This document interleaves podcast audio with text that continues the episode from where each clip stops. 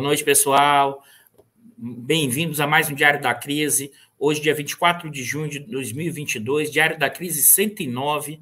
24 de junho, é bom lembrar, dia de São João, né? feriado no Nordeste. E é com muita honra, satisfação, que a gente hoje tem um Diário da Crise mais do que especial, com o nosso convidado, o professor Silvio de Almeida.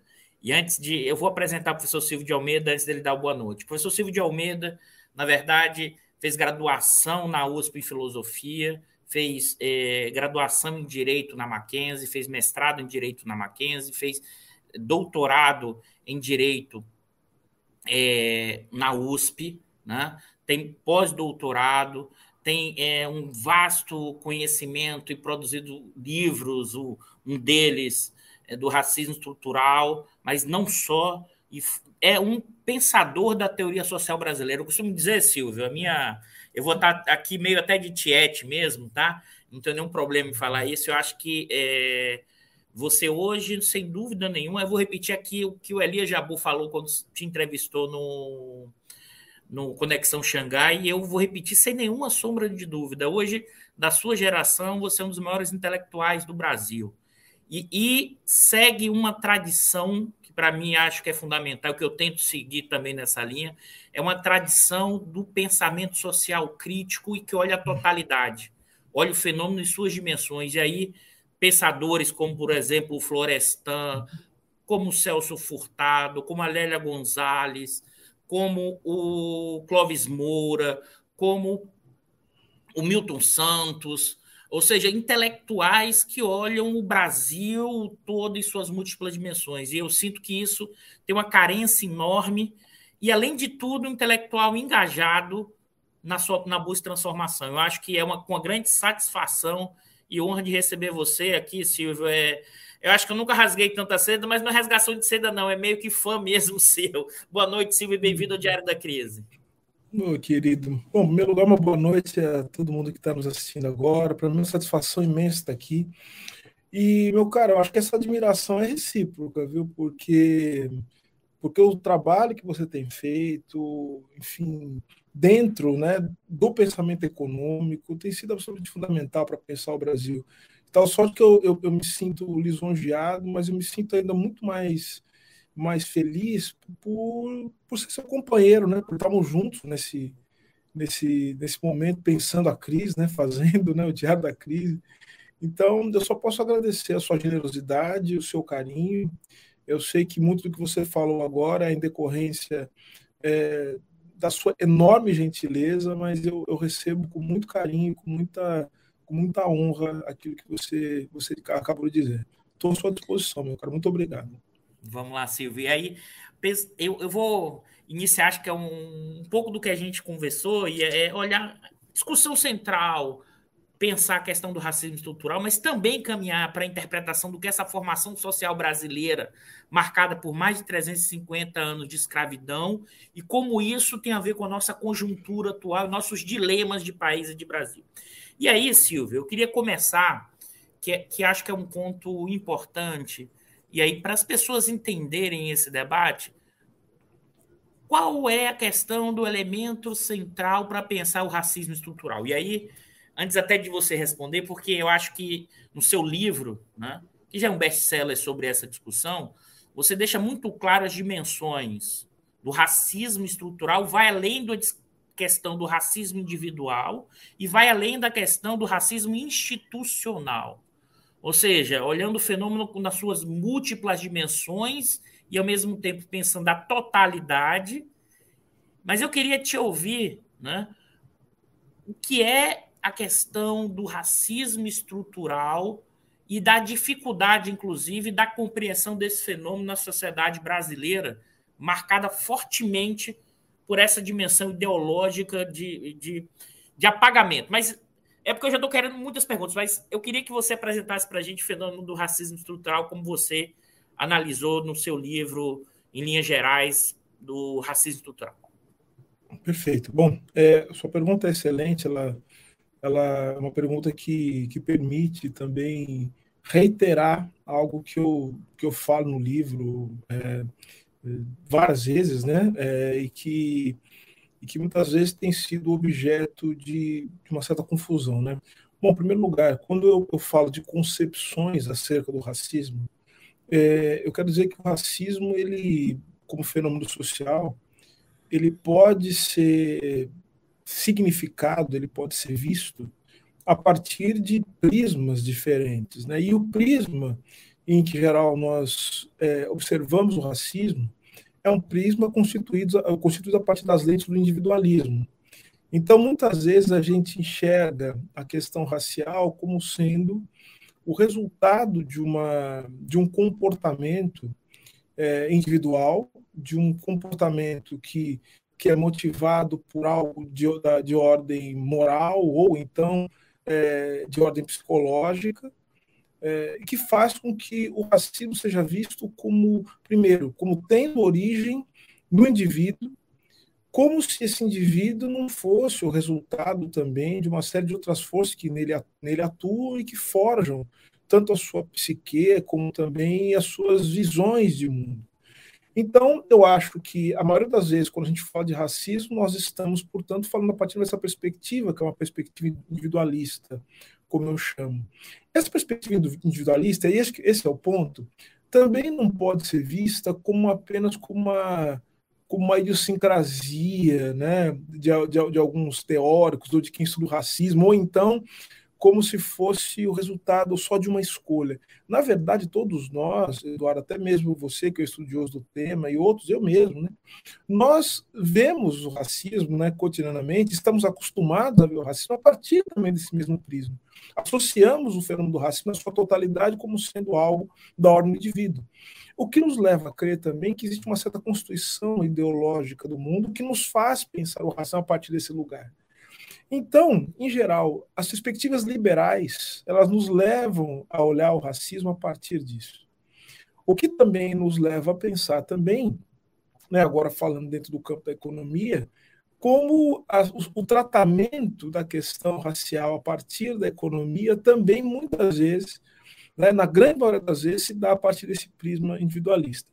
Então, no fim das contas, é o racismo acaba sendo uma, uma patologia social da ordem do indivíduo, o que faz com que toda e qualquer medida contra o racismo se dê na hora da reforma, né, da reforma do sujeito, por meio da educação, ou por meio também da, ou, por meio também da, do direito, né? ou, seja, seja, por meio do estabelecimento de certos limites, ação individual, por meio do direito civil, por meio do direito penal, né? O que faz com que, é, com que o racismo, portanto, ele se restringe essa perspectiva. Agora, Existe uma outra forma mais sofisticada de ver quando eu, eu olho para o fenômeno racial a partir do prisma institucional. O que significa isso? É pensar que os sujeitos, ou seja, os indivíduos né, imbuídos, né, ou forjados a partir da consciência e também dos seus sentimentos, da vontade, eles são resultado de práticas institucionais.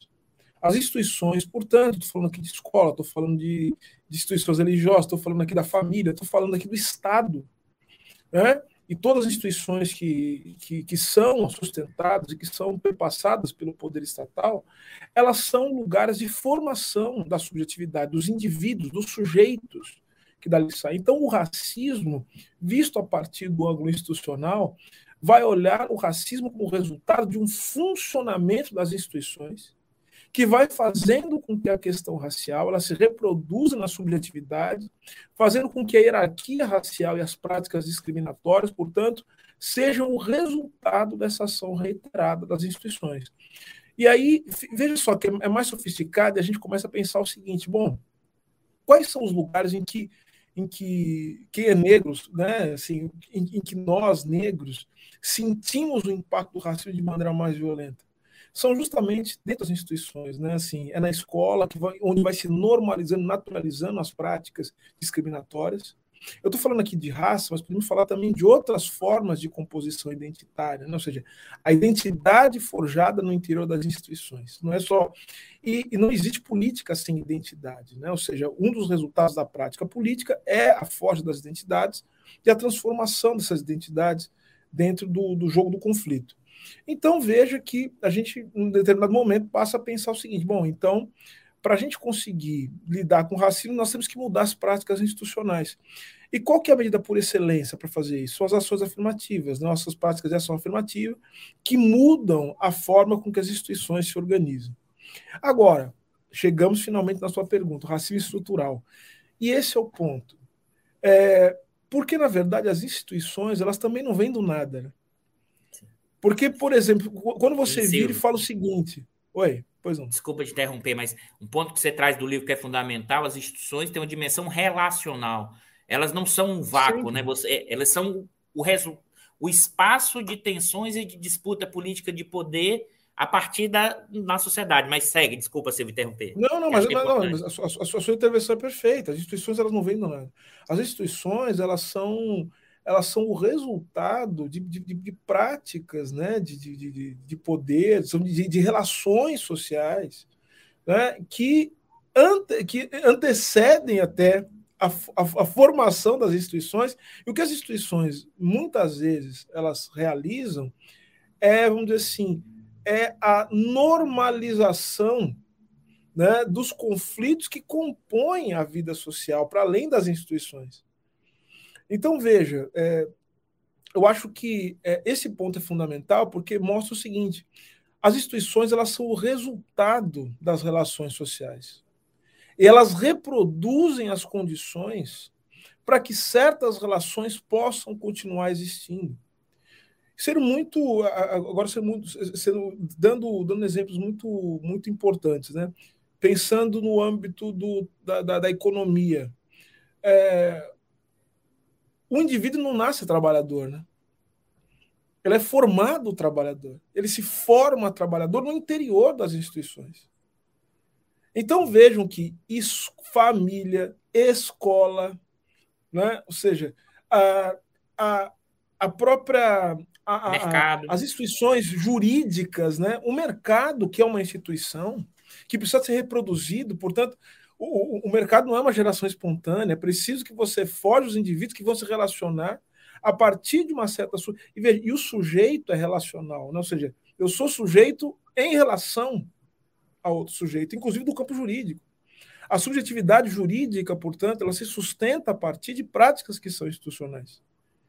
Então, nesse sentido, pensar o racismo é, institucional nos leva a pensar também é, o racismo não apenas como resultado das instituições, mas como também um produto, como algo que atravessa as relações sociais de uma maneira mais ampla. É?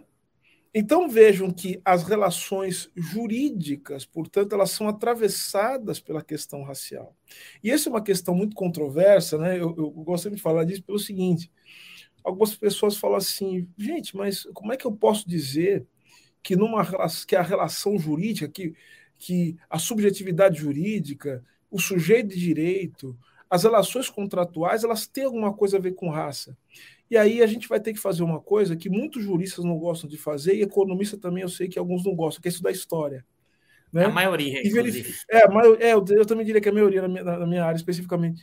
E a gente vai ver o seguinte: a gente só consegue entender o que é a criação das dos institutos jurídicos, como o contrato, né, a propriedade, se nós entendermos também como isso tudo resulta de um mundo que vai cada vez mais estabelecendo diferenças raciais, determinando o que é humano, o que não é humano, quem é sujeito de direito, quem é objeto de direito, as práticas econômicas forjadas a partir né, do impulso da escravidão são fundamentais. Por exemplo, você não consegue contar a história do direito civil, Eduardo, sem contar a história da escravidão. Sim. Né? Esse, não dá para entender. Esse ponto que você trouxe, inclusive, do livro que eu acho maravilhoso, que é a dimensão histórica que você chega e, e, você traz ponto, seja, a ideia do luminismo ou de um homem é, europeu, branco, o quanto isso vai dar um marco para, inclusive, dividir o homem no seu sentido em, em, raças como elemento, instrumento histórico de dominação. Acho que esse ponto que você está traçando, acho que é fundamental para compreender essa discussão, não é isso, Silvio? a nossa ideia de homem, né, ela tem, ela, ela, ela está relacionada direta, diretamente com com a com a criação de uma identidade é, com a qual o ser humano universal possa identificar. E é o homem branco, né? europeu. Né? É, e eu, eu, eu, eu, isso é importante que se fale a partir dessa, dessa, perspectiva, porque não se trata de uma questão moral. A gente está fazendo, não é moralismo, acusando o homem branco, não é isso que a gente está fazendo aqui. O que a gente está falando é, de fato, de como, de como é, historicamente se construiu essa figura que se identifica com o homem universal. Como a, o, o processo de expansão da expansão do capital teve uma relação direta com a expansão também de um certo modo de existência que coloca é, o branco no centro desse lugar. E como esse mesmo processo que cria o branco, cria o negro também. O negro também é uma criação desse processo. A raça é uma criação desse processo, e por isso o estrutural. E por que, que o estrutural? Porque é, porque a raça é, é, o resultado de relações, primeiro, que não se relacionam com a vontade. Ninguém é negro e ninguém é branco simplesmente porque quer ser branco, quer ser negro. É um mundo, portanto, que forja relações nas quais a nossa, a, a nossa vida ela já tem um significado que nos antecede. Né? Eu não escolhi ser negro. Eu sou negro num mundo que já tem uma trama de significados que me antecede. Por isso que o estrutural é importante nesse sentido, porque ele retira do campo da vontade, ele retira do campo do individualismo é, as questões relacionadas à, à raça, raça e racismo. Então a gente faz uma inversão aqui, né, que eu acho que é importante. As teorias individualistas, liberais, o que elas fazem? Elas colocam o racismo como sendo o produto de um racista. Né? Ou seja, o racista que cria o racismo. E o racista, portanto, é que cria as raças. Tanto que tem gente que faz pregação moral. Para de falar de racismo, que daí não existe mais. Ou seja, o racista, o racialista, vocês criam as raças. Quando, na verdade, essa perspectiva faz com que a gente inverta essa fórmula para pensar o seguinte, Eduardo. É o racismo que cria a raça o racismo como processo histórico e político é que cria a raça. A raça é uma criação do racismo que precisa ser permanentemente permanentemente reproduzida. Né? É isso. E aí, se você trouxe um ponto que, que acho que é importante, reforçando até o que, que você tem estudado, é como vai servir como instrumento de dominação ideológica, ou seja, a colonização no século XV e XVI, e depois o imperialismo no século XIX, da expansão europeia, se no primeiro momento era uma justificativa no sentido de que esses povos selvagens não tinham é, alma, agora, no, na virada do século XIX, o imperialismo na África vai ser, eles são cientificamente provados, os, os homens, é, os negros, é, é são incapazes, ou seja, eles são dotados para atividade física, eles não têm, ou seja, como isso vai construindo, ou seja, acho que é importante botar isso dentro da ferida. É o mundo acadêmico também. Aquilo a frase que você me falou que me marcou muito no livro. O racismo não é apenas do senso comum, ele é legitimado pelo mundo acadêmico, e ele tem teorias e teorias que são legitimadas historicamente. Eu acho que esse é o ponto para inclusive Queria que eu vi você sobre essa discussão, porque acho que isso é fundamental para depois a gente fazer um salto para pensar o Brasil, inclusive. Mas, Gi Silva. Ah, e só um outro Não. ponto que eu também já te, já te ouvi falando, que, que é bem provocador, que eu acho fundamental, é o iluminismo, o liberalismo, com a ideia de liberdade desse avanço capitalismo, é a liberdade para o europeu, homem, branco, enquanto o, re, o resto do mundo são bárbaros e que precisam ser o quê? Subjugados, escravizados, porque eles não são capazes. Eu acho que mesmo o liberalismo, esse cerne de um suposto a ideia de liberdade individual, mas é liberdade não para todos, mas para um grupo restrito. Eu queria também te ver sobre isso. Isso é fundamental nessa conexão para entender o nascimento do capitalismo e o que a gente vive hoje também da ideia liberal que permanece no Brasil e no mundo, com essa configuração. Perfeito. Não, perfeito, perfeito. Não, porque, um, um, porque uma das coisas que a gente que eu chamo de estrutural e que outros autores também chamam, eu gosto de dizer isso. Eu, não fui eu que comecei com essa. Esse conceito não é meu, né? Esse conceito de, é, do, do, do racismo estrutural, né? O pensar o racismo a partir dessa perspectiva, ele é muito importante porque ele nos leva a justamente entender a formação da subjetividade como parte desse processo. Né? Ou seja, o estrutural é também o processo de formação das consciências, ou da consciência, e também do, do, da, da, maneira com que a gente, a gente se afeta, os nossos afetos eles são constituídos por isso, por, é, pela, pela organização, pelo modo com que o mundo se organiza. Então, duas coisas que eu tiro aí da sua, da sua fala que é muito importante. Primeira delas, reconhecer a raça na sua historicidade. O que se chama de negro, de branco, se chama de raça, nem sempre teve essa mesma, é, esse mesmo significado. E você já coloca dois pontos importantes. Quando você coloca, por exemplo, você fala do século XVI, né? Você fala do século XVI. O século XVI, meu caro, é o é, é onde é onde a gente a gente consegue onde a gente vê o surgimento do renascimento, né? Ou seja, é justamente a ideia de um homem universal surge justamente nesse momento, né? no Renascimento. A ideia de uma universalidade do homem, da universalidade do ser humano em geral. E vejam que essa ideia da universalidade do ser humano em geral, ela, é, ela vai ganhar novos contornos a partir do século XVIII, em que você tem surgimento da noção de, sub, de, do sujeito, né? ou seja, aquele indivíduo portador de consciência e vontade que dá sentido para o mundo, e o século XIX acho que fecha essa, né, essa equação quando, é, quando a humanidade passa a ser o objeto da ciência. Então, veja, a noção de humanidade é uma noção política historicamente construída e que está a todo momento é, sendo disputada, sendo disputada. A partir do momento em que você tem a organização da sociedade capitalista, essas noções de humanidade elas vão se tornar cada vez mais, vamos dizer assim, mais móveis, a fim de estabelecer todos os processos de violência social, de dominação, que vão ser fundamentais para a construção da sociedade capitalista. Né? Aquilo que Marx chamou, por exemplo, de de processo de acumulação originária. Do ponto de vista ideológico, isso é sustentado a partir de uma noção de raça, de uma noção de, é, de uma noção de uma criação, né, de uma a construção de uma diferença.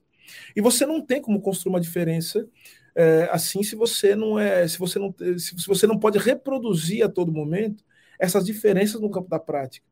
E aí a importância da, da, escola, a importância, enfim, das instituições que a todo momento vão criar essa diferença. Então, veja só, é, é uma coisa que você colocou. É,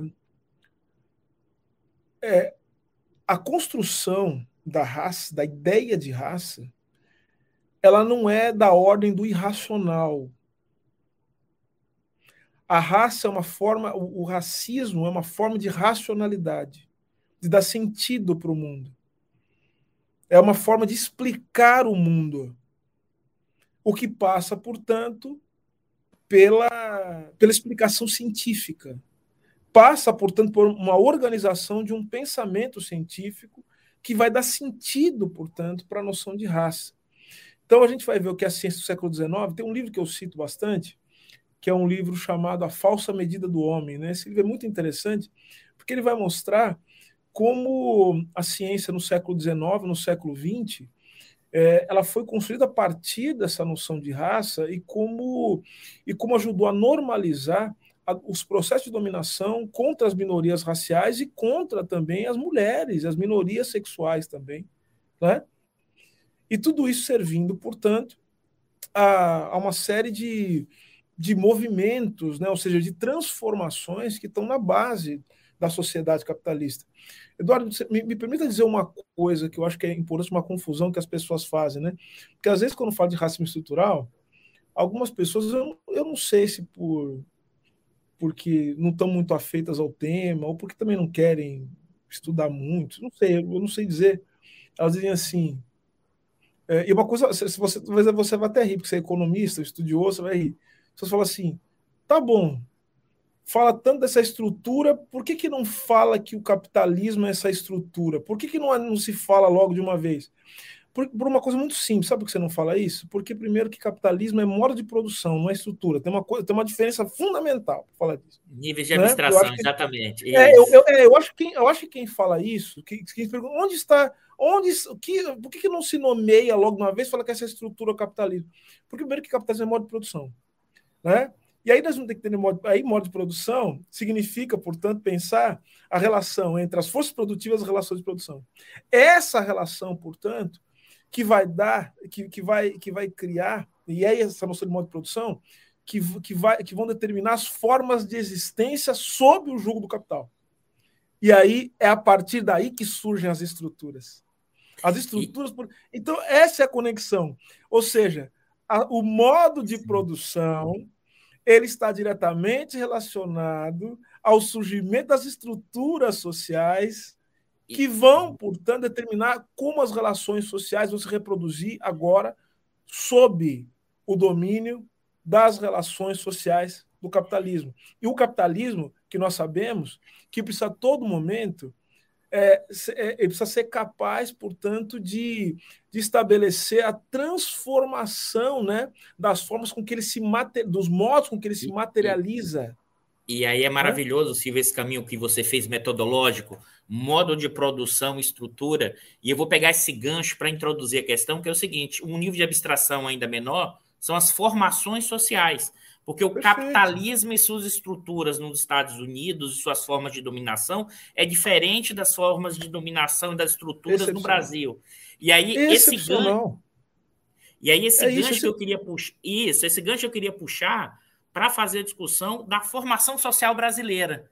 Ou seja, o quanto é, é, é para mim foi muito claro esse caminho e esse caminho aqui é a formação. É claro, o que é o capitalismo no Brasil, mas o que é o capitalismo no período colonial escravocrata? Quais são os efeitos disso enquanto forma de dominação? Pela coerção e depois da abolição, coerção e, e hegemonia e outras formas. Então, eu queria te ouvir, pegando na questão da formação social brasileira, o papel central da questão da escravidão para a questão das instituições brasileiras e suas estruturas, e mais ainda, dos instrumentos de dominação.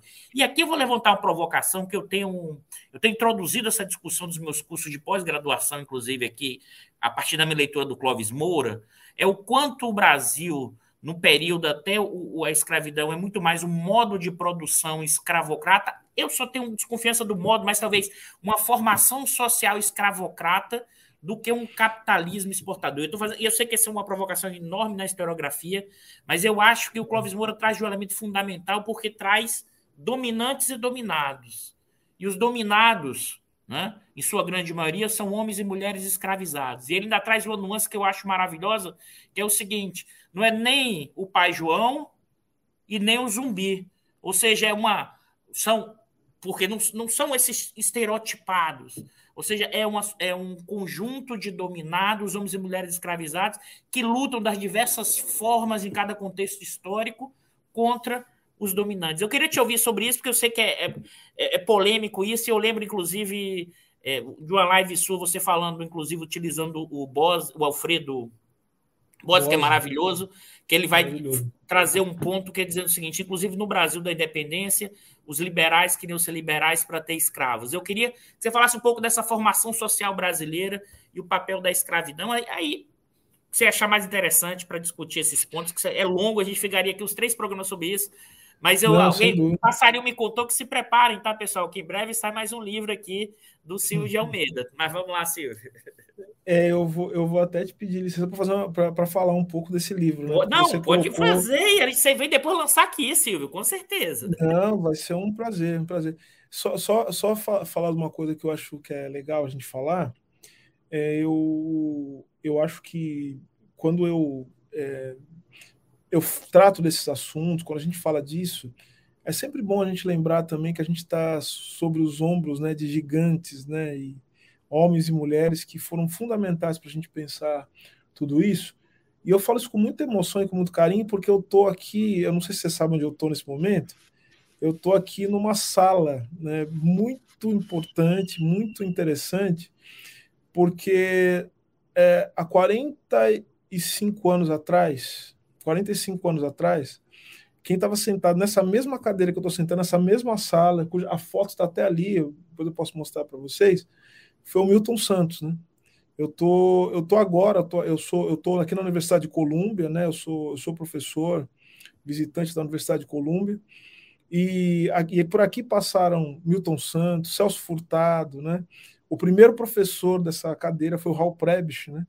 primeiro professor dessa cadeira. Então, é, é, é, muito importante, assim, quando você lembra de nomes como Clóvis Moro, Milton Santos, para pensar isso, porque eu acho que eles nos deram a regra e o compasso para fazer essa reflexão que você faz. Agora, o que, que você, você colocou várias coisas interessantes, né? Uma, uma coisa que eu acho maravilhosa é a gente pensar a partir de um, de um, de um esquema que eu estou tentando é, muito estabelecer no livro, né? Sempre deixar muito evidente em todos, em cada um dos capítulos, é, é como para entender o Brasil a gente vai precisar ent entender também essa interação que existe entre o que a gente pode chamar de universal, o particular e o singular, né?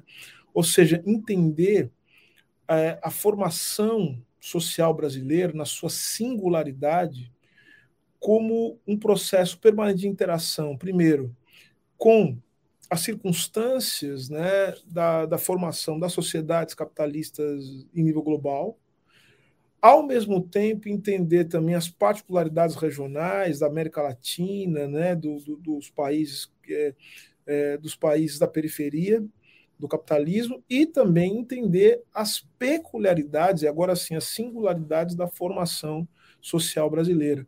Então, quando a gente fala da formação social brasileira, nós estamos falando, portanto, de, de como de como se materializam as chamadas formas sociais do capitalismo. A materialização, a concretização, a manifestação histórica dessas formas sociais que são formas sociais necessárias à reprodução do capital. Eu posso falar de quatro fundamentalmente aqui, né? Eu posso falar assim da forma da forma, forma mercadoria, forma valor mercadoria, claro. Todo lugar, todos os lugares em que o capitalismo é, ele se, se estabelece, é, é preciso estabelecer, é, é, se materializar no, como uma relação social, a relação mercantil, a relação de troca mercantil predominantemente livre, ou seja, determinada né, pela, pelo trabalho livre, assalariado, predominantemente, mas não somente. Né? Segundo a forma social, a forma Estado, né? a forma jurídica e a forma sujeito. E aí que nós chegamos no ponto. Olha que interessante, Eduardo. E aí a forma sujeito é a forma com que a subjetividade, a forma com que a forma com que o, o sujeito se torna pessoa, indivíduo, cidadão, ou seja, como é que isso se materializa também dentro do campo das relações sociais no interior né, da, da vida sob o capitalismo. Agora, qual que é o, o, o, grande lance? É que quando a gente fala, por exemplo, de Estado, não estamos falando da forma social Estado, a forma Estado ela não é a mesma aqui nos Estados Unidos, onde eu estou, e no Brasil. Assim como a forma dinheiro também não é a mesma. Assim como a forma jurídica também não é a mesma. Então, para nós entendermos o Brasil, a gente precisa entender essa dinâmica da universalidade do capitalismo, da particularidade, das particularidades regionais. Ou seja, não dá para entender é, a, a, economia brasileira, a sociedade brasileira, se a gente não entender as sociedades latino-americanas, o que, que é ser latino-americano entender também o significado da singularidade brasileira. Então, vejam que é a partir disso, dessa, dessas noções iniciais, que nós, nós precisamos poder iniciar uma investigação. Então, falando do livro, o título do livro, provisoriamente, é Estado, Direito e Raça no Pensamento Social Brasileiro. E esse livro, eu divido o livro em em alguns capítulos. Eu, eu, ia falar quatro ou cinco, mas a gente acaba mudando no meio do caminho, né? A gente resolve dividir um em dois, ou então condensar, mas enfim, ele vai ter quatro, cinco capítulos. Em que é, inicialmente eu vou tratar essas questões metodológicas, vou trabalhar com a noção de, de forma, e acho que você já, já meio que deu um spoiler do meu livro, aí você já falou o que, que ele vai ser mais ou menos, porque eu, eu vou tratar da noção de forma, formação, é, formação econômico-social, histórico-social, e vou trazer um conceito né, para explicar a questão racial que está relacionado com os dois, muito inspirado pelo mestre Milton Santos, que eu estou lendo para a foto dele aqui agora, que ele fala da formação histórico-espacial, eu vou falar de uma das formações histórico-raciais, que eu acho que é importante entender isso. Como, e para falar o seguinte, da mesma maneira que você tem a materialização da forma sujeito, né, de maneiras diferentes, né, em lugares diferentes, você tem também a noção de raça que se materializa de maneira diferente. Ser negro é uma condição universal a partir do momento em que, no processo de formação global das sociedades capitalistas, né, e que se vale do, do tráfico de pessoas, do sequestro, da escravidão, enfim, nós, obviamente, criou-se uma condição negra universal. Tá? Mas a maneira com que se vive o ser negro difere nas diferentes formações histórico, espaço, raciais. Percebe? Então, ser negro no Brasil não é a mesma coisa que ser negro nos Estados Unidos, não é a mesma coisa que ser negro na África, não é a mesma coisa que ser negro na Europa, porque aí a gente tem um outro conceito que é importante. Estou né? vendo até uma mensagem daqui da minha, da minha assistente, minha aluna, a Valesca Miguel Batista, que está me ajudando muito a, com esse livro também. Quero mandar um abraço para ela. Então, veja só, é, é importante a gente entender também que aí que a gente vai falar de estrutural, de institucional, porque é, as diferentes formações sociais têm diferentes processos de racialização. Percebe? Os processos de racialização eles são, eles, eles são estruturais, mas eles são institucionais. Você quer que eu te dê um exemplo, Eduardo, de, de, um, de uma, de uma instituição fundamental para estabelecer a racialização nos Estados Unidos? A Suprema Corte Americana. A Suprema Corte Americana, o Judiciário norte-americano, como todos os países também, é fundamental para entender como é que a, a raça foi sendo constituída a partir de processos institucionais. No Brasil, a mesma coisa. Por isso que o livro chama Estado, Direito e Raça. Eu quero mostrar o seguinte: não se pode pensar raça sem pensar o, como se deu a formação do Estado do Direito no Brasil. E, o, e, e, e vice-versa, tá? O direito brasileiro ele é o resultado também da interação entre processo de racialização e o processo de formação do Estado e o Estado brasileiro também da mesma forma, sempre olhando a perspectiva global, regional e a perspectiva fundamentalmente da singularidade também do processo de formação social brasileira.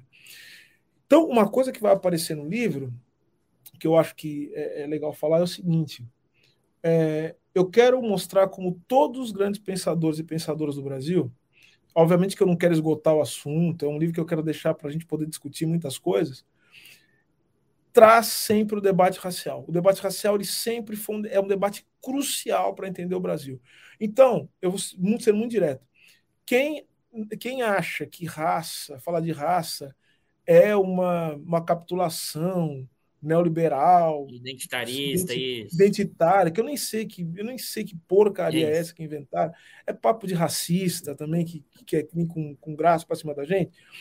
Isso aí, com, comigo e com você não cola isso aí. Não, não vem com essa ideia, negócio de identitarismo, isso é, isso é, isso é papo furado. Agora, pelo seguinte, quem não entende a questão racial, não entende nada sobre a formação social brasileira, e vou além, tá? Não vai entender nada sobre a formação do capitalismo. Em qualquer lugar do mundo.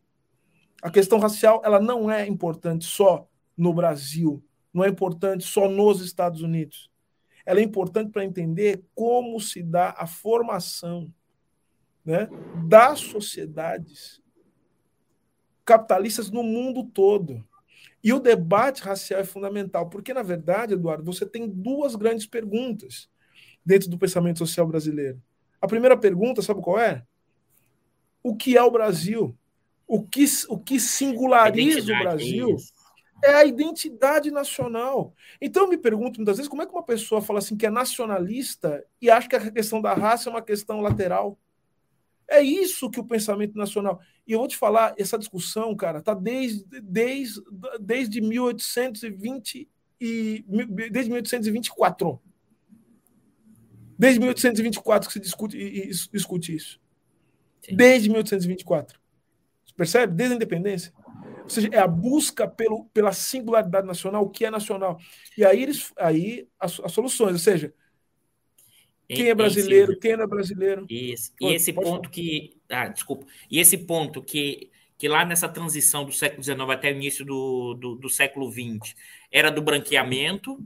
Você vai, tenta nos anos 30, que é o projeto nacionalista brasileiro, faz, trazer a ideia da miscigenação de uma forma positiva, mas idealizada, de cima para baixo.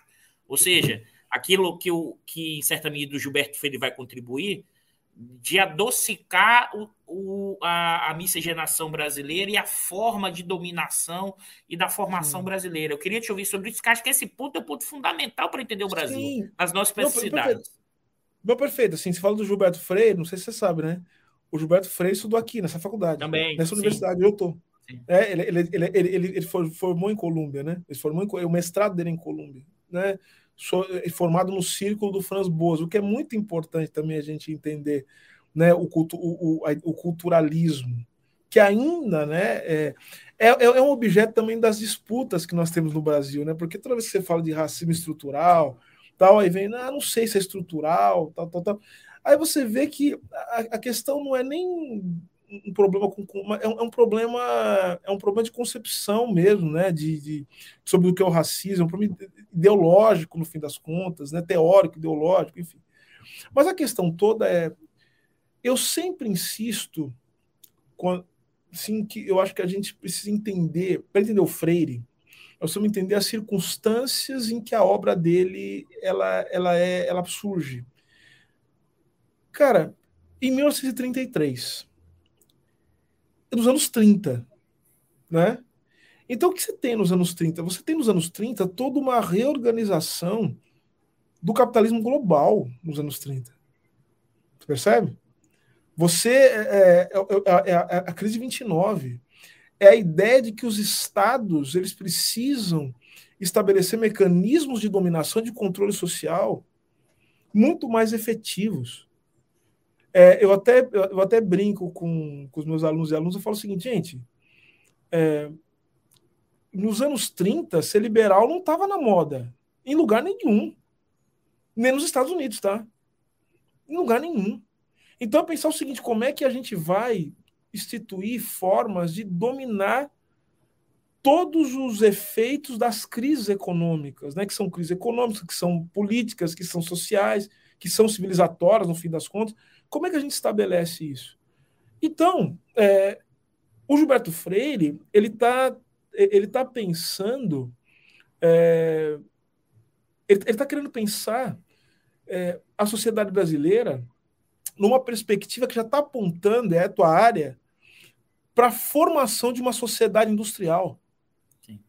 Que é impossível se você não tem o um mínimo, eu vou usar um termo também que é caro ao pensamento social brasileiro, homogeneização social. Se você não tem o mínimo de, assim, a, a, a mínima possibilidade de, de, de, produzir subjetividades que tenham algum grau de identificação, algum grau de interação entre si. Uma sociedade dividida, como é a sociedade tipicamente é, da República Velha, ela não dá conta de sustentar tudo aquilo que é necessário para você produzir as energias de um processo de, um, de uma sociedade industrial. Então você precisa criar o brasileiro. Você precisa, você precisa, você precisa dizer quem é o brasileiro. E veja que o, o governo de Getúlio Vargas é um saco de gato, né? é uma disputa. Você tem de comunista, liberal, fascista, tem de tudo ali. Você tem de tudo ali disputando realmente o que é o ser brasileiro o que é ser brasileiro. Agora, então, é, isso e aí, que, se... Desculpa Pode te falar. interromper, mas acho que esse ponto, eu queria pegar um gancho nesse ponto que você acha, funda... para mim é fundamental, e eu queria te ouvir sobre isso, essa disputa pelo ser brasileiro, que em certa medida eu também já vi algumas lives é, sua conversando com. Meu Deus, que branco que me deu agora, tá vendo? Com, oh, com Simas, já como esquecendo do Simas. Simas o ser Simas. brasileiro, o ser brasileiro, e aí que é o ponto que eu queria. Como você vai de cima para baixo, construindo e, e é, amenizando a questão da cultura popular, das dimensões negras na nossa formação. E o que você fala, você vai ou você apaga ou você domestifica. Então, você cria uma trajetória de apagamento. Mesmo na tentativa de incorporar o ser brasileiro, você não vai incorporar as dimensões da nossa formação histórica, das nossas dimensões da questão é, negra, dos povos originários, ou seja, você vai fazendo uma amálgama e tentando de cima para baixo. É, talvez essa seja a nossa enorme dificuldade para pensar o Brasil nessa profunda desigualdade. Como é que você vai construir a nação enquanto projeto se eu não consigo pensar, o, o, ter uma identidade que realmente incorpore o andar de baixo. Eu queria te ouvir. Isso que acho que esse é um ponto é... importante até para pensar o atual, né? Não, sim, não, não, porque é curioso você falar, né? Como, como, eu, como eu já disse, quando, o, o, é, o pós-abolição, ele é. Aliás, as, as discussões sobre, sobre, sobre a, a questão da escravidão no Brasil, elas também têm uma série de, têm momentos diferentes, né? E que estão diretamente relacionados, primeiro, à economia brasileira, estão relacionados à institucionalidade brasileira, por exemplo, quando você pega o que foram as discussões é, pós-independência, né? Então você tem um, José Bonifácio que está dizendo o seguinte: olha, a escravidão, a gente precisa pensar no que vai ser o Brasil, mas nós precisamos imediatamente começar a pensar o que é uma sociedade sem escravos. Né?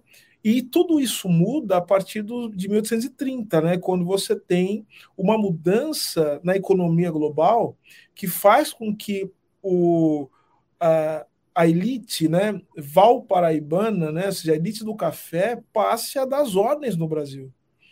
Porque daí você vai precisar cada vez mais de, da mão de obra escrava, e essas pessoas que passam a dominar a economia brasileira passam, inclusive, a construir um discurso nacionalista, que é um discurso de é um discurso contra as tentativas de interferência da Inglaterra, por exemplo, na organização da economia brasileira e as pressões para acabar com o tráfico. Então você vê que se constrói um discurso, o Bose fala muito bem disso, se constrói um discurso nacionalista, né, que, que, que eles chamam de regressismo, né, dizer o seguinte: ó, nós somos nacionalistas, nós estamos defendendo a nossa liberdade, a autonomia do país e nós vamos continuar tendo escravo. Olha só. Isso só vai mudar também como, como quando, quando você começa uma mudança expressiva na economia mundial, né? E que vai levar a uma crise né, do café valparaibano, e que vai levar também a escravidão a cada vez mais ser pressionada politicamente. Você tem também os movimentos os, movi os movimentos abolicionistas, né, a resistência negra, que vai cada vez mais erodindo né, a escravidão como instituição no Brasil. Só que aí, quando você vai ler, isso eu queria chegar, quando você vai ler, até mesmo os abolicionistas, eles não deixam de, mencionar o quanto a escravidão é ruim, mas como é necessário também entender como o negro está despreparado para viver é, na sociedade, ou para mandar na sociedade, o que significa dizer o seguinte: ser abolicionista não quer dizer que o sujeito é, não é racista. E é justamente o que se vê no pós-abolição. Por isso eu costumo dizer que você tem um projeto nacional que faz com que você saia da escravidão para o racismo na sua dimensão institucional você tem a criação de instituições que vão reproduzir os parâmetros de desigualdade racial. Então vejam que a gente pode colocar vários momentos para pensar a questão racial, olhando para essas mudanças da sociedade brasileira. Então, no primeiro momento, você tem o racismo científico, né, que está ligado diretamente a um contexto, a um contexto é, agrário no Brasil, está diretamente relacionado a um contexto em que você tem que fazer um processo de contenção das massas em que a pobreza não será absorvida, né? Depois você tem industrialização a ideia da democracia racial, tá? Que é uma ideia, como você muito bem notou, ela não coloca as diferenças raciais em termos científicos, mas ela estabelece as diferenças raciais como diferenças culturais. E que o Brasil, como instituição, precisa absorver. Por isso, o conserto, né, o pacto estatal, constitucional, ele precisa dar conta de absorver a diversidade da cultura brasileira né, e essa homogeneidade que quem dá é o poder do Estado. E aí você tem um momento, e, e, e acho, que, acho que é legal a gente falar disso, em que o pessoal até brinca, né, que parecia que o Brasil ia caminhar para um outro patamar da discussão, que é o momento pós-45, né, no pós-guerra, né? Em que você tem também toda uma mudança no cenário em relação à questão racial, que vai, que vai falar, puxa vida, a gente precisa colocar a discussão no outro nível. É o momento do desenvolvimentismo no Brasil, é o momento que você tem um Guerreiro Ramos, um Florestan Fernandes discutindo, você tem o Paulo Freire, você tem o Isebe, né? você tem, os, você tem uma, uma efervescência para discutir o Brasil, para pensar a questão racial num outro prisma, num outro nível. Né? O que, o que, que interrompe isso? A ditadura militar. E a ditadura militar faz com que a discussão. E aí que veja o seguinte: se nos anos 30 você tinha até um certo potencial, né, vamos dizer assim, um certo potencial para pensar a democracia racial, que é o que o Florestan vai escrever, né? Fala, ó, a ideia de democracia racial, e o, o Clóvis Moura também escreve isso. A democracia racial, ela não é uma ideia ruim, ela só é uma ideia impossível. Ou seja, a gente precisa primeiro mudar o Brasil para tornar possível. Mas é uma ideia que não é ruim. Né? Ou seja, você pensar. Como, dizia o Clóvis Moura, um, né? Não, é, é impossível democracia racia, racial sem ter democracia econômica. Não, é pois é. pois é. Pois é, isso não, isso não existe. Então você vai, você ver que eles não. É, é, é se você tinha esse potencial, aí você vai ver, você tem até eu, eu costumo até brincar que o, o Freire ele é um homem conservador, né? E até reacionário, né? Se a gente pode pensar dessa maneira, porque, bom, basta ver o apoio que ele deu, né? A, a ditadura, como Freire também, ele foi, ele, ele, ele foi um, ele foi muito absorvido, né? Pelo regime salazarista, né? é, como, é, como uma, uma parte do, do, dos movimentos de libertação da África enten, entenderam até, falam, puxa, o Freire está colocando para a gente que a gente pode ser nação. Aí ele falar, não, eu estou falando de Portugal, de vocês não. Aí tem que ver um, aí teve que teve que vir um grande herói, né? Um grande herói africano para colocar as coisas no lugar que é o amigo Cabral. Aí o amigo Cabral colocou as coisas em outros termos. Mas aí veja só, é, você vê que a ditadura militar absorve o freirianismo, mas numa chave absolutamente reacionária e opressora. Ou seja, é a democracia racial no sentido de que não se pode mais ter discussão sobre raça. Né? É num sentido, uma chave de opressão, numa chave de, de, de, de, de, de, de destruição mesmo. Né? O que vai ter efeitos terríveis né, sobre, sobre a, a sociedade brasileira, sobre a formação histórica do Brasil. Então eu acho o seguinte, o, o meu caro, é, eu acho que para discutir o Brasil, inclusive do ponto de vista econômico, nós vamos ter que discutir a questão racial a sério, né? E pensar em três grandes problemas que o Brasil tem, né? Que é o que é um problema que tá, que estão todos vinculados, mas que a gente pode separar. Primeiro que é o, a chave, você sabe como poucos, né? Que é do subdesenvolvimento brasileiro, economia brasileira a, a, como a desigualdade no Brasil ela é reproduzida, como o racismo é uma chave fundamental para entender isso, e como o autoritarismo também são chaves é uma chave fundamental para entender esse processo.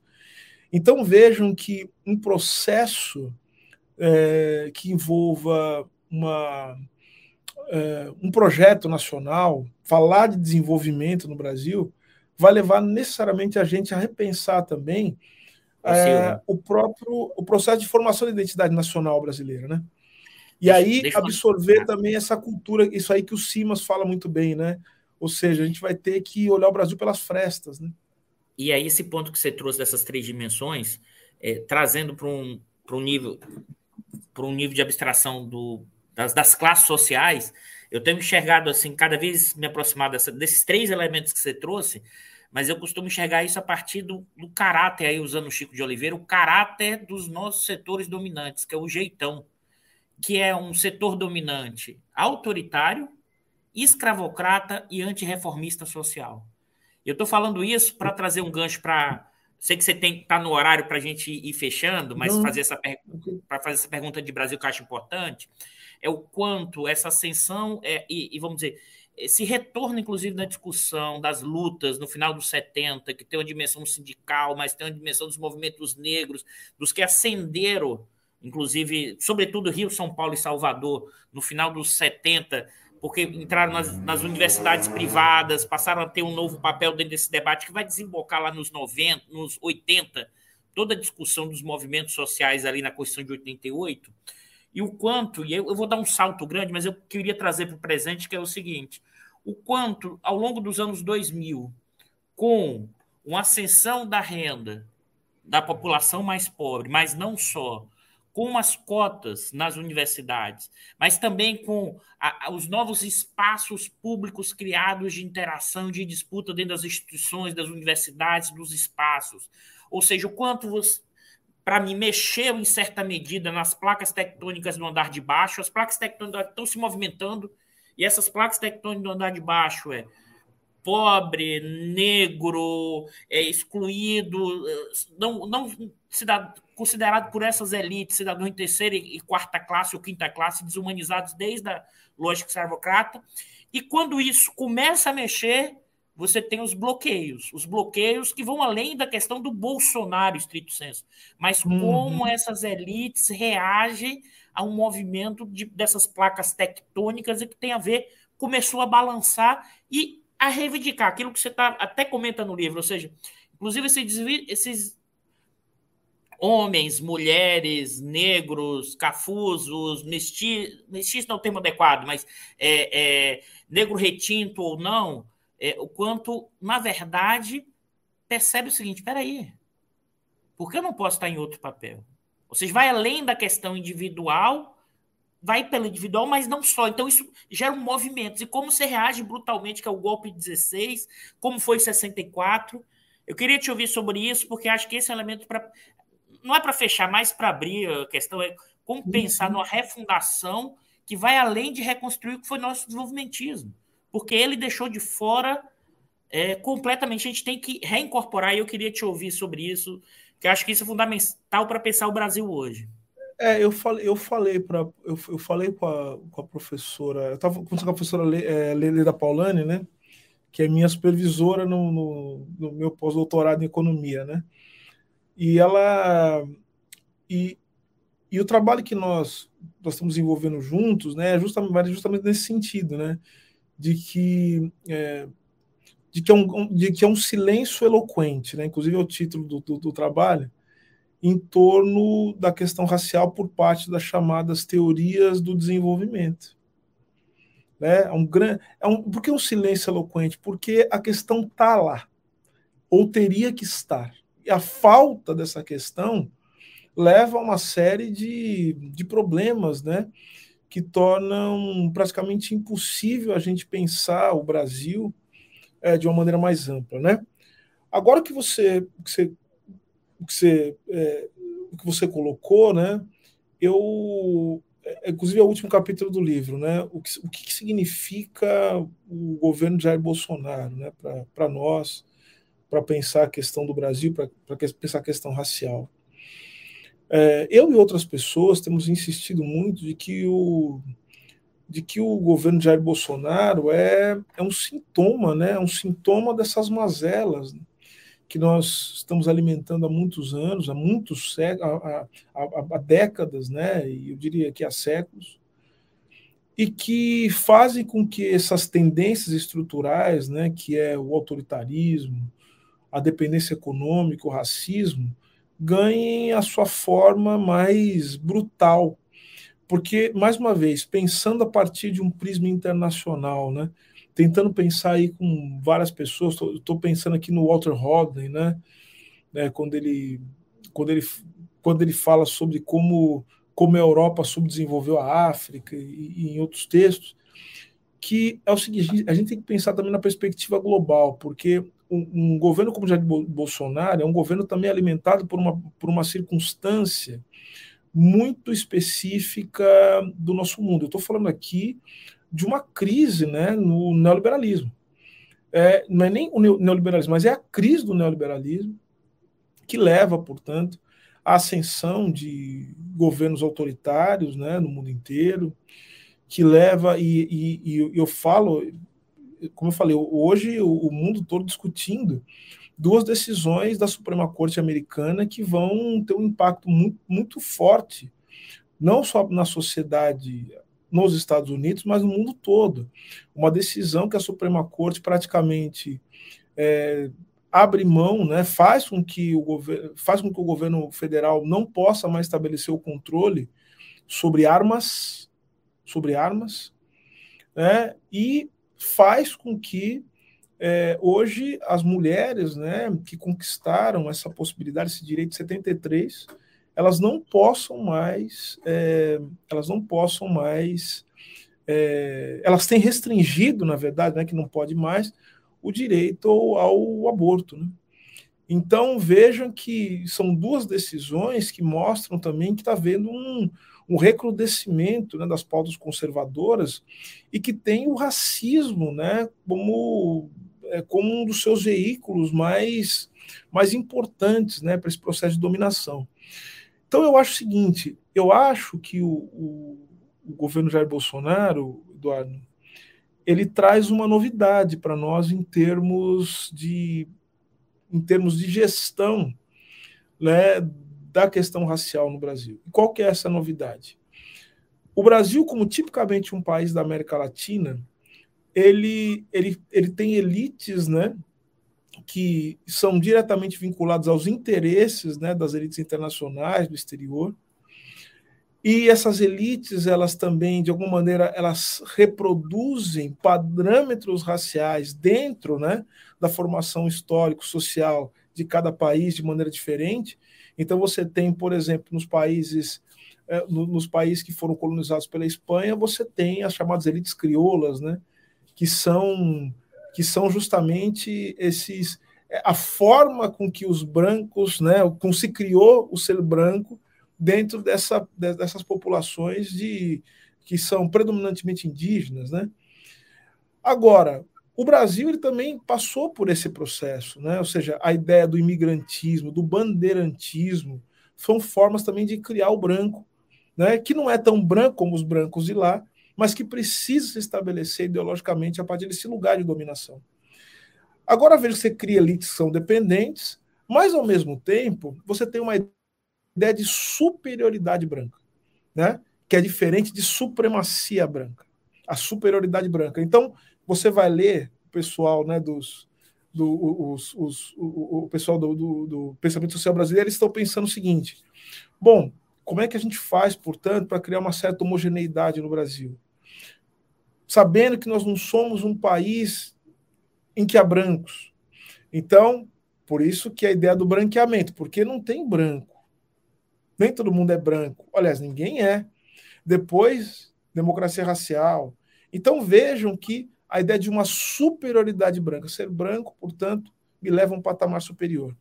Eu acho que as circunstâncias do neoliberalismo, ascensão de uma direita global, a destruição dos sistemas de proteção social, né? ou seja, a, a entrada de um nacionalismo conservador, né, cada vez maior, vão acirrando as disputas internas e que vão, vão fazendo com que as, a, a questão racial se torne um elemento central nas disputas é, ascensão de, de, de, fascismo, de nazismo, né?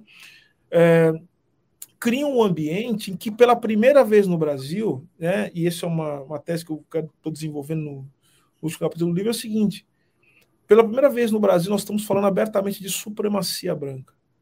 Você imagina um presidente da República dos piores, porque né, a gente, é, enfim, a gente quase a gente quase não tem presidente da República que foram bons no Brasil. Mas você imagina um sujeito bebendo um copo de leite, que é um sinal clássico da direita, da, da, do, da, da ultradireita, do, do, do supremacismo branco, numa live no Brasil. Você imagina alguém que trabalha na presidência da República fazendo sinais, né? É, fazendo apito de cachorro para a extrema-direita é, supremacista.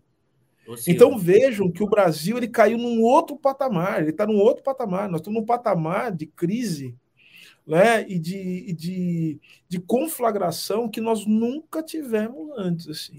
E essas circunstâncias não são explicadas internamente para o Brasil. Nós temos que olhar para o cenário internacional, de degradação das relações internacionais e como a ascensão da extrema-direita ela, ela tem um refluxo aqui no Brasil. E o nosso pacto constitucional e o nosso desenvolvimentismo de fancaria não deu para conter esses detritos. Ou seja, o Bolsonaro é como se fosse um esgoto que rompeu a tampa do bueiro. Sabe como é que chama a tampa do bueiro? A institucionalidade brasileira e os pactos constitucionais não deram conta de segurar essa fossa que hoje inunda a superfície brasileira. Eu, eu, eu tenho usado uma frase aqui que é: o Bolsonaro não é a causa da crise brasileira, mas é a infecção oportunista que se apropriou de um corpo doente. Eu acho que é tem isso. essa dimensão externa que você tratou muito bem, Silvio. Talvez isso seja a história para outro papo, mas acho que tem também uma dimensão interna desses setores dominantes, das camadas sociais médias, com essa mexida das placas tectônicas dos anos 2000. Ou seja, tem uma forma, e aí que junta a questão racial, das classes, de gênero, e que essa sociedade, que a gente está falando de 20%, 30% é, no topo, querendo empurrar de volta né, essa é, é o, o, conjunto restante da sociedade, porque essa está se movimentando de alguma forma, mesmo que seja numa dimensão individual, mas não é só. Então, acho que, não sei, é uma coisa para pensar, porque acho que também tem um Sim. efeito interno muito forte de uma profunda repressão de mudanças do padrão atual. Ou seja, para mim, a placa. Acho que a gente ainda não tem nem muito claro os efeitos dessa placa tectônica não, eu, eu, eu, andar debaixo brasileira. Eu concordo com você, eu concordo com você, porque sabe que um intelectual, é, um intelectual dos Estados Unidos, né, que é considerado o grande pensador do panafricanismo, né, o Du Bois, né, ele usa um termo que ele fala, da, ele fala do salário psicológico dos brancos, né? Ou seja, é, a pobreza a, a pobreza não atinge a única e somente os trabalhadores negros ela atinge os trabalhadores brancos. É, e atinge também de maneira muito violenta, né? Tal, claro, a situação dos trabalhadores negros é uma situação calamitosa, dos indígenas, obviamente, mas atinge os brancos. E fala que uma das formas de estabelecer o controle social sobre é, os trabalhadores de uma maneira geral é justamente você criando divisões que fazem com que uns se sintam, vamos dizer assim, superiores aos outros. E, o e a questão racial é central como elemento, vamos dizer assim, um elemento de, de, de, vamos dizer assim, de, de composição dessas diferenças a partir do que ele chama de salário psicológico do branco. Então o cara olha, o cara está numa situação assim muito ruim, mas o negro que ele despreza, que ele aprendeu a desprezar, que ele tem raiva, o indígena, que ele acha que não tem que ter nada, está numa situação pior do que a dele. Isso, de alguma maneira, amortece a consciência. Agora, quando você tem, dentro de um ambiente de disputa, como se fala, mexido das placas tectônicas. E olha que no Brasil, acho que dois, eu, queria, eu queria que você me desse a oportunidade de falar de duas coisas que eu acho que são importantes. Sim, você pode também, falar aqui o tempo inteiro, eu estou preocupado não, com o seu tempo, mas se deixar, não, eu fico aqui mais uma hora conversando com você. Tá? Não, fica tranquilo, fica tranquilo. Você sabe que tem, uma, tem, tem um pessoal muito ruim de serviço, cara, e que presta de serviço mesmo, né? E que fica falando que a política de ação afirmativa, de cotas raciais, é uma importação dos Estados Unidos. Cara, a pessoa que fala isso não tem a menor dimensão do que significa a política de cotas raciais e não entende o que é a universidade no Brasil. Primeiro que a universidade pública no Brasil, você é professor da maior universidade pública do Brasil, né? É, a universidade ela não tem um papel único e tão somente de formar para o mercado de trabalho de ensino. E também não é só pesquisa, e também não é só extensão. Uma universidade como a FRJ, e por isso que nós temos que fazer. Veja, uma política antirracista. Quer ser antirracista? Nós temos que defender a universidade pública sob qualquer circunstância. Entendeu? A universidade pública ela tem que ser defendida sob qualquer circunstância. o ensino público, universal, gratuito, universidade pública? Porque são espaços de sociabilidade. A universidade é um lugar para nós que tem um papel fundamental, né? Num país em que você de tantas privações, um país em que você tem uma vida comunitária super fragilizada, que é cada vez mais decomposta, depauperada, destruída, inclusive pelo Estado, pela polícia, né? É preciso que você tenha esses espaços de sociabilidade. E eu não estou dizendo que é o lugar ideal, não, tá? A universidade, a, a, universidade, ela ainda é mais estatal do que pública. Nós precisamos tornar a universidade pública e não só estatal. Esse é um ponto. Esse, mas isso é um outro caminho. Gente, não é para destruir a universidade, né? Porque daí a gente não vai ter chance. A gente tem que lutar para tornar a universidade pública e democrática. Porque eu costumo dizer, nem tudo que é estatal é público, nem tudo que é público é democrático. E nós precisamos, portanto, democratizar a universidade. Isso é um outro ponto. Nós precisamos abrir a universidade para as pessoas. Ainda mais, Agora, ainda mais. Ainda mais, ainda mais, ainda mais, ainda ainda mais. Assim, você não vai ter projeto, um projeto para o Brasil sem a universidade. Não existe, você é economista sabe disso. Como é que a gente, como é que a gente ah, cria as condições né, para o desenvolvimento da sociedade, política, econômico, sem pesquisa, sem inteligência, sem ciência? E a gente precisa da universidade. Tá? Agora, o que eu quero dizer é o seguinte: o pessoal fala que isso é uma importação, isso é um absurdo. Primeiro, que a universidade pública no Brasil tem um outro caráter. Não é são igual essas universidades de elite aqui nos Estados Unidos, que o sujeito ele fica endividado para a vida inteira e uma e, e, ó, isso aqui consegue entrar numa universidade como essa aqui, né? Isso é um ponto importantíssimo. A maioria das pessoas sequer consegue passar na porta de uma universidade de, de qualidade. Ou seja, se, se a gente estivesse falando, é como é, é, é assim, um, uma pessoa pobre, negra, jamais poderia, ou pouquíssimas poderiam pensar em estudar numa FRJ. Né? E a FRJ, as universidades públicas no Brasil, elas dão essa possibilidade. Então, vejam, a política de ação afirmativa, na forma de cotas, e acho que você vive isso, Eduardo, mudou a perspectiva do que a universidade brasileira, não só a universidade, mas a sociedade brasileira, de uma maneira geral. Isso mexeu muito, porque a universidade, vamos vou voltar para falar de racismo institucional, a universidade é um lugar fundamental para o branqueamento. O Sim, cara vai para a universidade, ele já cria uma forma de diferença. O caso do FRJ, na USP, né, na Federal de Minas, ele, ele já cria um parâmetro de diferenciação social em relação aos outros. Então, vejo que quando você começa a colocar preto dentro da universidade pública de elite, você começa a bagunçar esses parâmetros de legitimação do racismo. E outra coisa, nos Estados Unidos não existe política de cota. É política de ação afirmativa no sentido de pontuação, mas não pode ter reserva de vaga. O que nós fizemos aqui, eles nem entendem o que é isso. Por isso que não é importação, nós fizemos um caminho próprio. Então, meu caro, o que eu quero dizer é o seguinte. É, e esse, bom, esse, é um, esse é um aspecto que eu, que eu, que eu acho que é muito importante. O outro aspecto que eu quero falar com você é o seguinte.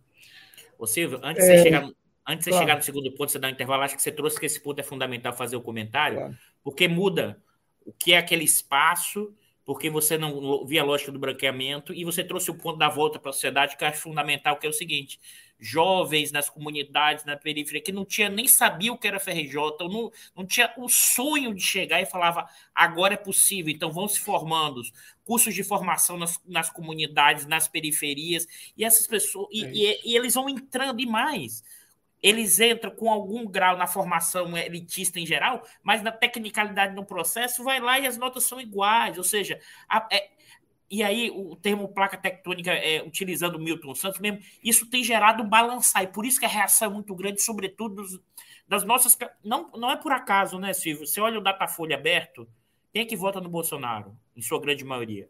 Homem, branco, branco. A, acima de 10 salários mínimos ou Sim. seja, e regionalmente localizado em territórios com uma lógica do sul com uma lógica mais complexa na discussão racial pela questão da migração, muito forte. Então, perfeito, assim, perfeito. Tem, tem uma. Tá muito claro isso. É por isso que é preciso parar. É por isso que os, o Bolsonaro e outros, a universidade virou balbúrdia. Ali virou espaço que agora é, fora do jogo. Não, é o contrário. Aquilo está alimentando mesmo essa mudança, esse movimento das placas tectônicas para a reconstrução desse país. Mas segue para o segundo é ponto, Silvio. Desculpa interromper. Não, não, é, é, é o segundo você me fez bater um terceiro, vou falar do segundo agora. O segundo, o segundo é o seguinte: é, a gente precisa tomar cuidado também com esse negócio de. Então, vamos lá. O tal do, do identitarismo, né? Que o pessoal fala, né? Cara, eu estava pensando o seguinte: eu, eu acho mesmo que você tem o.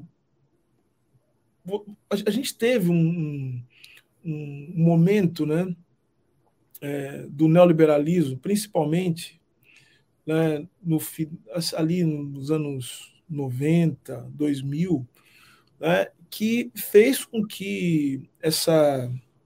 Claro, esse movimento começa antes, mas ele ganha muita força nesse momento, nesse período, em que as questões de identidade elas passam a ser vistas a partir de um prisma é, de um prisma vamos dizer assim é, autorreferencial. Eu quero dizer com isso. É, quero dizer que, o, que, que, que a lógica do capitalismo transforma também a justa reivindicação né, por pela própria existência, pela afirmação né, da sua condição existencial, da sua identidade social, transforma isso em mercadoria. E faz com que, obviamente, você tenha aquilo que eu chamo de uma, de uma busca por uma representatividade sem conteúdo, vazia, né? e que, de alguma maneira, é, se torna, muitas vezes, o, o único objetivo alcançado por quem faz parte dos grupos minoritários, né? aquilo que eles podem alcançar e almejar. E isso, obviamente, como tudo no nosso mundo, se torna mercadoria. Entretanto, para a gente fazer a crítica disso, nós temos que olhar para o seguinte: nós temos que olhar para a vida material dessas pessoas, né? como essas pessoas estão vivendo. É, essa busca pela representatividade ela tem muita força, sabe por quê? Porque de fato as minorias elas estão vivendo numa miséria existencial né, profunda. Eu falo, eu estou falando aqui, eu estou falando de formas de se sustentar materialmente, mas estou falando também de perspectiva de vida, de lugar de produção do sentido, que também é material. Então a grande pergunta que nós temos que fazer é o seguinte: o que que nós vamos oferecer para a humanidade, para o mundo, que tire as pessoas dessa armadilha? Né? Você.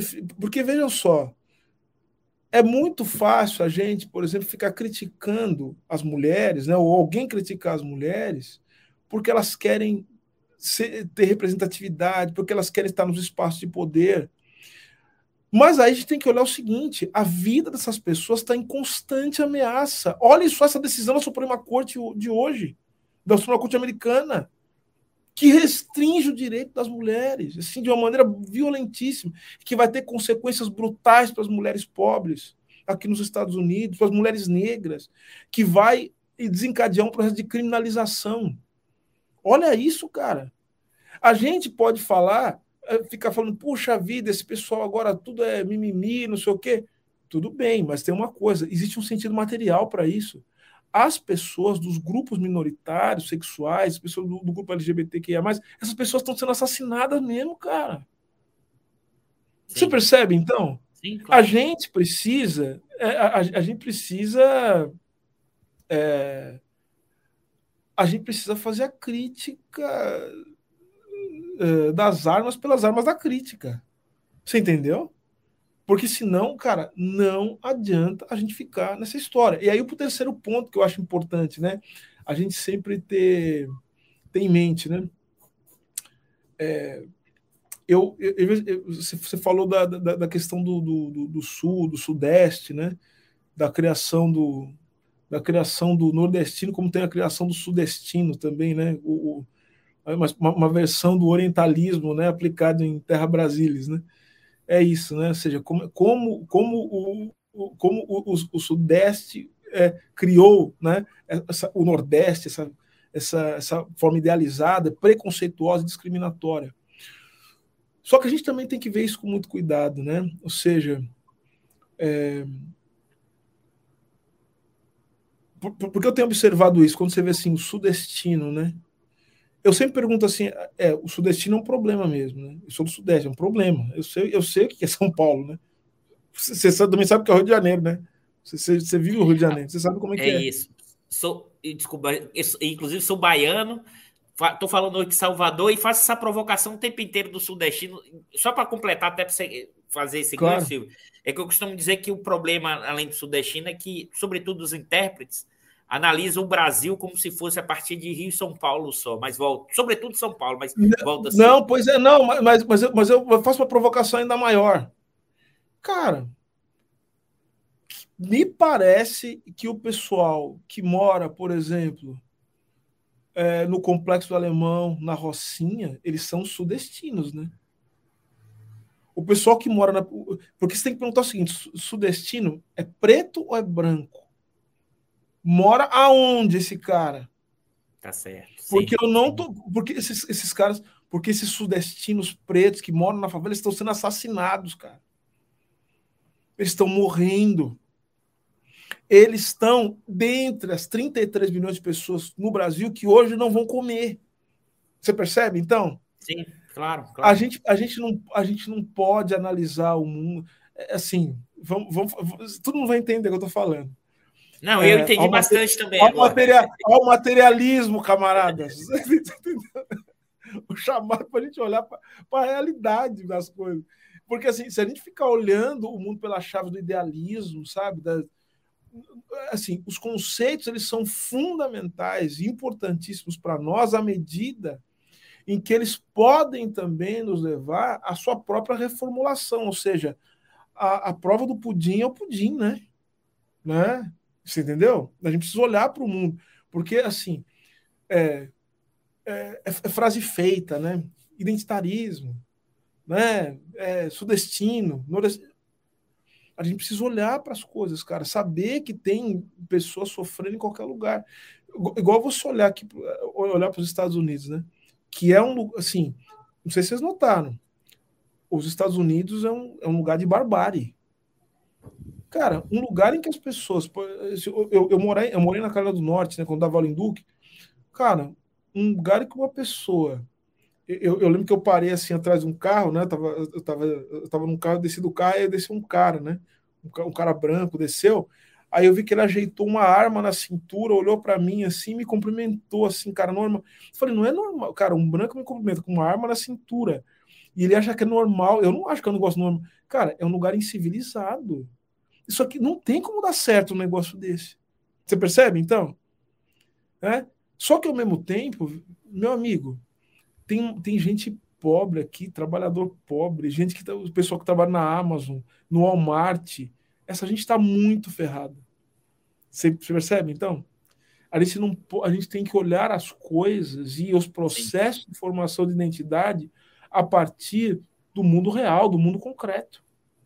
É? é só assim que a gente vai entender, portanto, as potencialidades que se escondem no nosso país, as potencialidades que se escondem no Brasil e que são não se escondem, mas que são ocultadas, né? É, é a parte que você usou apagadas, né, Silvio? Você já usou várias vezes, são apagadas, inclusive, né? É e, na verdade, historicamente apagadas e ocultadas no presente. É isso, é isso, ocultadas no presente e ocultadas de forma violenta, tá, meu amigo? Não é só. É, eu, tô, eu tô aqui pensando em ideologia como uma, como uma prática concreta, material, né? A ideologia não se sustenta apenas por. Porque o, o problema não é ideia boa, o problema é, é, é o que eu sempre falo, né? É, eu, eu, duvido que, assim, pensando aqui no campo das esquerdas e tal, cara, o nosso discurso é maravilhoso, não é lindo? A gente fala de amor, de solidariedade, a gente fala de construir um mundo possível, o um mundo possível porque esse mundo é impossível, né? Não é o único mundo possível aqui, o mundo possível é o mundo do impossível. É o mundo possível é o mundo que dizem que é impossível. É o único mundo possível para nós. Percebe? Para a gente não é, que vai que vai pedir a gente de ter um desastre ambiental, encurtar a vida na Terra, que vai, é o mundo que as pessoas falam que é o mundo do impossível. Agora, cara, é, para isso acontecer, para é, a gente precisar. É, veja, o nosso discurso é lindíssimo, maravilhoso, incrível. Eu duvido que as pessoas não se encantem. Sabe qual é o nosso problema? O problema não é esse. Não, não, não, não é o que a gente fala, é como a gente fala. A gente não tem uma rede de televisão, a gente não tem um megafone, a gente não tem microfone, a gente não tem carro de som, a gente não pode ficar falando isso toda hora, percebe? A ideologia, portanto, ela é forjada a partir de uma prática constante, né, que vai forjar o sujeito. E aí então, você voltou, né, Silvio? Você voltou no ponto inicial, as estruturas sociais como instrumento ideológico de dominação importante em um determinado contexto histórico. Esse ponto que você trouxe é, agora é fundamental. É, precisa, a gente precisa institucionalizar as práticas políticas transformadoras. Senão não, a gente não tem condição de fazer isso. E aí, e, e quando se percebe, os, os caras começam a destruir, né? Percebe? Puxa, a gente tem política de cota. Então vai ter mais preto na universidade. O que os caras fazem? Destrói a universidade. Não precisa destruir a política de cota. É só destruir a universidade. Porque se não tiver universidade, não tem política de cota. Se não tiver universidade, não tem política de cota, não tem preto na universidade. Então, é isso aí. Você nota? É. Silvio, é maravilhoso. Antes até de passar as palavras finais para você, eu tenho que. O que eu falei do início, eu reforço até mais ainda do que eu falei do início sobre o Silvio. Só que vou dar um depoimento aqui, Silvio, é, é muito marcante, por exemplo, esse sua atuação militante ao mesmo tempo de proposições desse campo e das coisas práticas. É, é, vou dar um depoimento pessoal, na verdade, minha companheira é uma negra não retinta, e depois de ler o seu livro, ela é psicóloga, é, Érica Lopes, ela, ela mudou completamente a, as percepções dela do olhar, porque ela, na verdade, a mãe dela é negra, o pai português, sabe aquela, aquela junção sem se compreender nos instrumentos de dominação. Inclusive, ela criou, junto com outros colegas é, dessa área, um grupo de estudos de proposição que chama Quilombo, para quê, inclusive? Para trazer a discussão da psicologia, no caso dela, haitiana, olhando essas estruturas sociais e olhando, sobretudo, a questão racial para entender o Brasil. Ou seja, como é fazer uma terapia para um homem, uma mulher negro, o negro retinto, o não retinto, dado as, vamos dizer, o acúmulo, inclusive, dos sofrimentos históricos que vão sendo repassados estruturalmente na família, nas estruturas sociais. Então, assim, eu estou usando aqui as palavras dela para te agradecer, né? Um uhum. caso que é pontual, mas é um caso que mostra o quanto intelectual orgânico, o quanto intelectual propositivo, o quanto da tradição desses autores se levantou aqui. Eu acho que não tenho dúvida nenhuma, hoje, da sua geração, são os maiores intelectuais do Brasil, Silvio. Então, assim, eu fico muito orgulhoso, honrado de você estar aqui participando do Diário, é, sem dúvida nenhuma. E, se, e, e, o que eu posso dizer é que sigamos juntos nessa luta, que será luta longa. Eu tenho dito, inclusive, assim: o Brasil está na rua, no meio do redemoinho, parafraseando Guimarães Rosa, mas será necessário uma profunda movimento de ousadia, coragem e política para criar uma nova travessia de refundação. E eu acho que a gente tem que estar permanentemente nessa luta para construir uma sociedade com democracia econômica, racial e social, e inclusive eliminar a ideia de raça, né, utopicamente, com trajetória histórica, para a gente pensar essa trajetória brasileira. Então, assim, é, antes até eu tenho que fazer de youtuber, né, Silvio? Quem gostou, pessoal, marque o sininho, compartilhem, bote para rodar isso. Esse é um canal do Instituto de Economia do FRJ, então é um canal institucional. Esse é um programa do canal do Instituto de Economia do FRJ, tem formado por vários outros, por várias linhas, inclusive, tem, libera, tem programas de liberais, ou seja, a universidade é essa exatamente diversidade, sabe, Silvio? E, e a gente no diário, é, novamente agradecer muito. Eu queria suas palavras. Você falar o que você quiser, Silvio, e agradecer novamente. Eu sei que sua agenda é enorme e continue nessa batalha e sigamos nessa luta de refundação desse país. Não, meu irmão, eu só, eu só posso agradecer, dizer que eu estou muito feliz de poder falar nesse, nesse canal institucional da, da gloriosa Universidade Federal do Rio de Janeiro, é, é, pela qual tenho profundo respeito, é, que eu acho que tem um papel central para desempenhar num processo não de reconstrução, né, mas de construção né, de um país que, que nos abriga a todos nós, um país decente, um país justo, um país que faça jus ao, aos brasileiros né, as brasileiras que lutam tanto é, no seu dia a dia para poder sobreviver, mas que querem mais do que sobreviver, querem dar um sentido especial para a sua vida e que nós possamos ajudar nesse sentido é, com as reflexões, com o nosso trabalho político. É isso que eu quero. Quero um mundo, quero um mundo melhor e mais justo para todos nós. Eu, eu te agradeço demais. Muito obrigado, meu, meu irmão, meu camarada. Obrigado por tudo. Obrigado, Silvio. Pessoal, é, espero vocês na próxima sexta. Sexta a gente vai estar aqui com o Zé Sérgio Gabriele para discutir a questão da Petrobras e da questão energética no Brasil. É isso. Até semana que vem. Bom final de semana. Para quem está no Nordeste, curtam São João, né? E quem não está, curta o final de semana. E grande abraço para você, Silvio. E a gente precisa trocar mais ideias e mais, mais acho que questões que acho que é importante a gente nas convergências que temos para pensar essa a construção brasileira. Eu tô, tô à sua disposição, a hora que você quiser, meu amigo. A hora que você quiser. Abração, Silvio. Tchau, tchau. Abração, pessoal.